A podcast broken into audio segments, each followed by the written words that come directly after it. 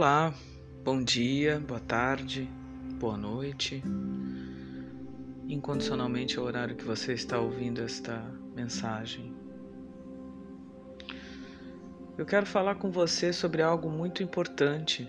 Quero falar sobre o feminino, o lado feminino de Deus ou a deusa, o lado feminino daquele que é energia yin e yang e que manifestou isso através da criação. Nós temos o costume de muitas vezes dizer que Deus está em todas as coisas, que Deus criou todas as coisas, que Deus é a grande sabedoria, a grande luz cósmica, o grande princípio de todas as coisas do universo, ou do multiverso, ou do cosmo, como se queira chamar.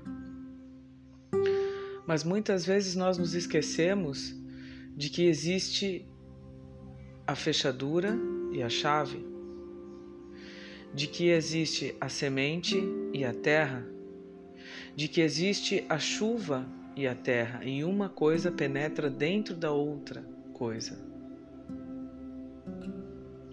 Ora, se Deus criou todas as coisas, e se Deus tem em si mesmo a força do masculino e do feminino, e os primeiros seres eram andrógenos, porque tinham o masculino e o feminino em si, que era primeiro Adão e Lilith, depois Adão e Eva, o que houve um conflito entre Lilith e Deus, porque Lilith ficou entristecida quando Eva teve relações com Adão. Segundo algumas mitologias, segundo alguns contos, isso se encontra em apócrifos, isso se encontra na Cabala, porque a Cabala fala que eram seres circulares, eram seres que estavam um dentro do outro, é por isso que dizem que em determinado momento Deus separou Adão e sua mulher a partir das costelas, porque um estava grudado no outro, um estava dentro do outro, que mostra a natureza perfeita de Deus. Então, Uh, dentro da mitologia grega, nós temos também uh, o discurso do banquete de Platão, que fala sobre os seres que alguns eram homossexuais e outros heterossexuais, mas também eram as almas estavam juntas, por isso que quando Zeus separa as almas, é, se sai pelo mundo procurando a sua alma gêmea e até que se encontre, não há uma felicidade plena porque falta uma parte, falta um pedaço.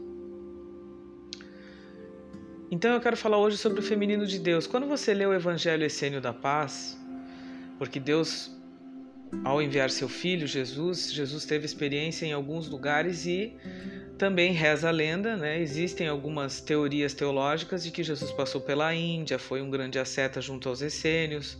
O que é um asceta? É uma pessoa que não se mistura no sentido de procura se, se, se, se manter puro, não come carne, não bebe muito vinho, ou não bebe vinho, não pratica atos sexuais, porque está passando por um momento de purgação ou de purificação e quer uma limpeza energética maior, quer alcançar níveis de frequência mais altos.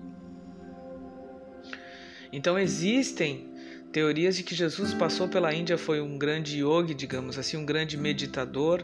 Não é à toa que nós vemos no Evangelho constantemente, depois que ele começou seu ministério aos 30 anos, Jesus em vários momentos meditando durante a madrugada, principalmente no deserto, em lugares muito silenciosos, onde ele provavelmente tinha encontros fantásticos com o Pai. A Bíblia fala que os anjos o, o serviam, então ele tinha visões espirituais, ele tinha a glândula pineal dele aberta, ele tinha o terceiro olho completamente aberto e ele via coisas. Jesus re, é, é, é, dirigiu uma sessão praticamente espírita, onde apareceu o espírito de Moisés, que já não estava mais encarnado, e o espírito de Elias, que já não estava mais encarnado, dizendo para os apóstolos que ele era o filho e que ele estava cumprindo verdadeiramente o evangelho, os mandamentos e tudo aquilo que Deus havia deixado para as culturas, povos, tribos, línguas e nações, porque ele é o desejado das nações, segundo a própria palavra.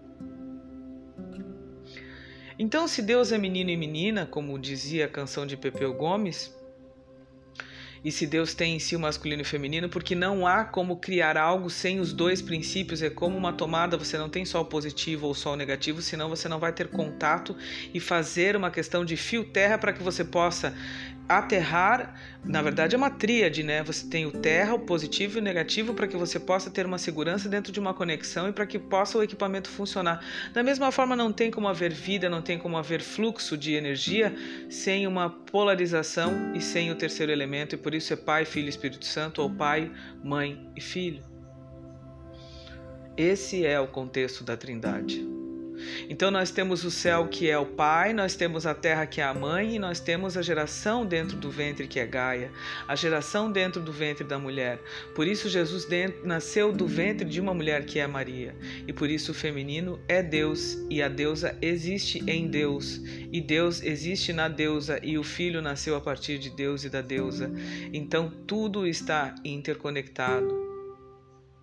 Mas por que, que a religião su, su, uh, suprimiu, negou durante tanto tempo, tem tanto medo da mulher? Por que, que a Igreja Católica sempre suprimiu, sempre negou essa, esse feminino? Por causa da intuição, por causa do medo, porque é um segredo, o ventre é para dentro, enquanto o falo do homem é para fora. O homem é mais explícito e a mulher é mais implícita. Existe uma, um movimento de interiorização da mulher. E tudo aquilo que é para dentro se tem medo. Entrar, quando a gente tem que entrar para conhecer o que está dentro de nós, quando a gente tem que se autoconhecer, quando a gente tem que interiorizar, tudo isso causa muito medo. É muito mais fácil tudo que é para fora, que é a energia yang, a energia da fala, a energia do falo. Né? Interessante, né? Fala e falo. Só que Deus não é só a chuva que penetra a terra para poder regar. Deus não é só a semente que penetra a terra para poder ter uma conexão e ali gerar uma planta, uma árvore, os frutos e o nosso alimento. Deus também é a deusa que é esse ventre que também segura essa semente e segura esse bebê por nove meses. Esta é a nossa reflexão do dia de hoje. Se você quiser conhecer a face feminina de Deus, e se você quiser conhecer a face feminina do Cristo, leia os evangelhos apócrifos e leia o evangelho essênio da paz. Isso é imperativo para quem realmente quer conhecer a Deus como um todo e que fala a todas as culturas e em todas as religiões. Pelo menos aquelas que falam e vivem o amor. Até o nosso próximo papo, até a nossa próxima conversa.